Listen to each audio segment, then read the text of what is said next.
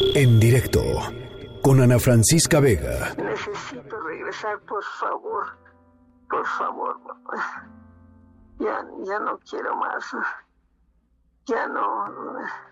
Que sea la señora de Carmen Trujillo, Trujillo, que quedó acá este, estancada aquí en Cusco. La verdad, pues, tratarme mal, pues no sí, por, por ratos veo que llegan los muchachos cuando traen la comida, salen, lo dejan en la puerta y salen corriendo. Tienen temor, me dice la doctora. Bueno, estábamos escuchando eh, las palabras de la señora Etel Trujillo, que está en Perú el 24 de marzo. Desafortunadamente murió don Isaías Rodríguez, su, su esposo, y ella está eh, pues allá en Perú, no, no puede regresar, está en un, en un hotel y pues de, denuncia, manifiesta que, que está en una situación pues eh, no nada más eh, emocionalmente se podrán ustedes imaginar eh, pues compleja, triste, muy muy dura, sino además pues atendida no de la mejor manera, no como tendría que estar siendo atendida. y en la línea telefónica está su hijo, el maestro Alonso Rodríguez Trujillo. maestro, ¿cómo está? Buenas tardes. Buenas tardes, este, un saludo. Le agradezco mucho que nos que nos tome la llamada y primero que nada, pues evidentemente quisiéramos eh, darles darle a usted y a su familia nuestro nuestro pésame por la muerte de, de don Isaías. ¿Cómo cómo se encuentran? Pues la verdad de, de destrozados emocionalmente, pero pues nos tenemos que mantener fuertes porque tenemos todavía nuestra a nuestra mamá allá en Cusco en una situación muy compleja por la situación de la pandemia mundial y el cierre de fronteras de, parte del gobierno de la República de Perú. y entonces este, eso hace que pues este sea muy difícil poder regresar a casa. ¿Qué le, qué le dicen las autoridades mexicanas, eh, maestro?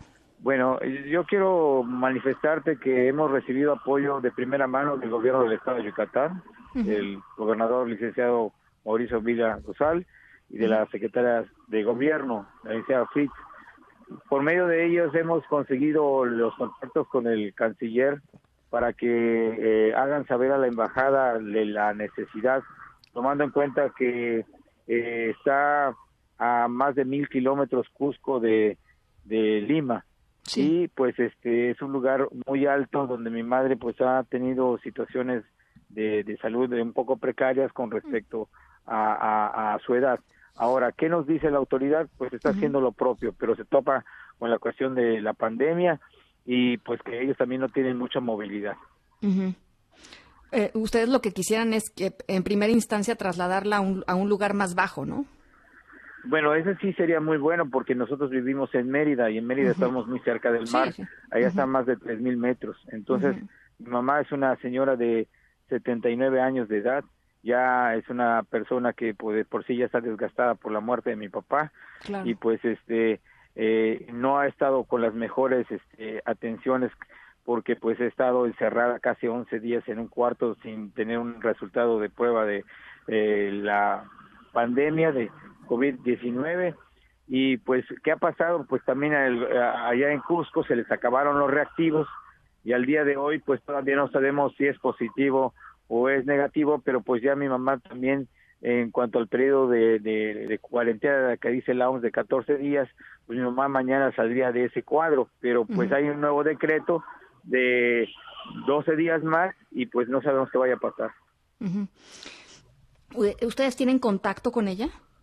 Sí, sí, eso lo anima mucho y no nada más ella, mucha gente valiosa como ustedes que está preocupado, le llama, le hace oraciones y todo, pues para fortalecerla pero pues está confinado un cuarto donde pues todavía eh, no le cambian las, las, las sábanas, no le cambian la toalla, ya se había quedado sin ropa para poder este cambiarse, entonces eh, cuestiones básicas de, aseo. Y también todavía hasta el día de ayer después de una insistencia que hubo este por fin ya le tomaron signos vitales es la presión sus reflejos porque antes nada más era visual a lo lejos es como ellos concretaban que mi mamá estaba ¿Y cómo, cómo la evaluaron de salud ah, el día de ayer?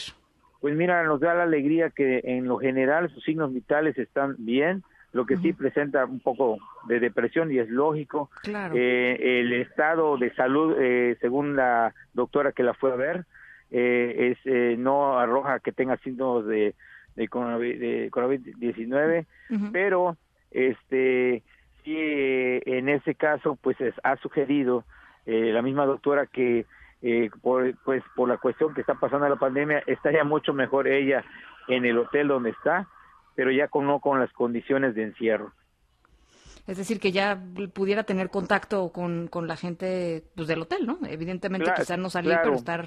Sí, porque este están confinados los, los, los del hotel ahí. Son 13 trabajadores que también están encerrados por esta situación de, de, lo que lamentablemente le pasó a mi papá. Sí. Entonces, eh, eh, básicamente, eh, pues la respuesta está del lado del gobierno peruano, ¿no? Sí, así es. Más que nada, yo creo que sería del, del gobernador de Cusco. El gobernador de Cusco es el que está ahí como ministro de salud y es el que al final de cuentas tendría que dar el visto bueno. ¿Qué es lo que nosotros desearíamos como tú manifiestas? Pues que encapsulen a mi mamá, la saquen de allá, este, si no hay reactivo de que puedan manejarlo y la trasladen por helicóptero a, a, a Lima porque no hay otra manera. El aterrizar en ese aeropuerto no cualquiera lo hace y este y por carretera sería imposible porque todas las provincias tienen cerrado el camino. Bueno, pues eh, vamos a estar muy pendientes de, cómo se vaya desarrollando la situación. Por lo pronto le agradezco mucho, Alonso, estos minutos y por supuesto, pues cuente con, con, el apoyo eh, para lo que, si usted tiene algún mensaje que, dar, eh, por supuesto, los micrófonos abiertos. Claro, yo quisiera dejar un, último mensaje eh, a todos los, los mexicanos y mexicanas que, que nos han apoyado de corazón, a, los medios que han sido, han sido muy, muy, muy importantes en esta situación de difusión, al gobierno de México, al gobierno del Estado, y nada más tocarle el corazón a las autoridades este, de la provincia de Cusco para que pues nos ayuden a agilizar los trámites de, de, de la salida de mi madre y la otra pues también la repatriación de los restos de mi papá. Bueno, pues, eh, y, eh, maestro, la pregunta es, eh, ¿de don Isaías murió, sí murió efectivamente por COVID-19? Bueno, si lo vemos de una, una, manera en cuanto a signos, sí, pero no, la prueba de laboratorio nunca se obtuvo. De acuerdo, o sea, no, no, era un caso confirmado, pues. No, no, es un caso confirmado. Sí, aclaro con mi papá ahí en algunas algunas fuentes o medios habló de que mi papá tenía cardiopatías, pero eso era totalmente falso. Eh, sí traía una diabetes, que eso hay que cuidar a los diabéticos porque sí les está pegando muy fuerte, pero este al final fue es paro respiratorio. Bueno, pues eh, le mandamos un abrazo, Alonso, eh, y por supuesto estamos pendientes. Muchísimas gracias. Al contrario, a ustedes por tanto cariño. En directo con Ana Francisca Vega.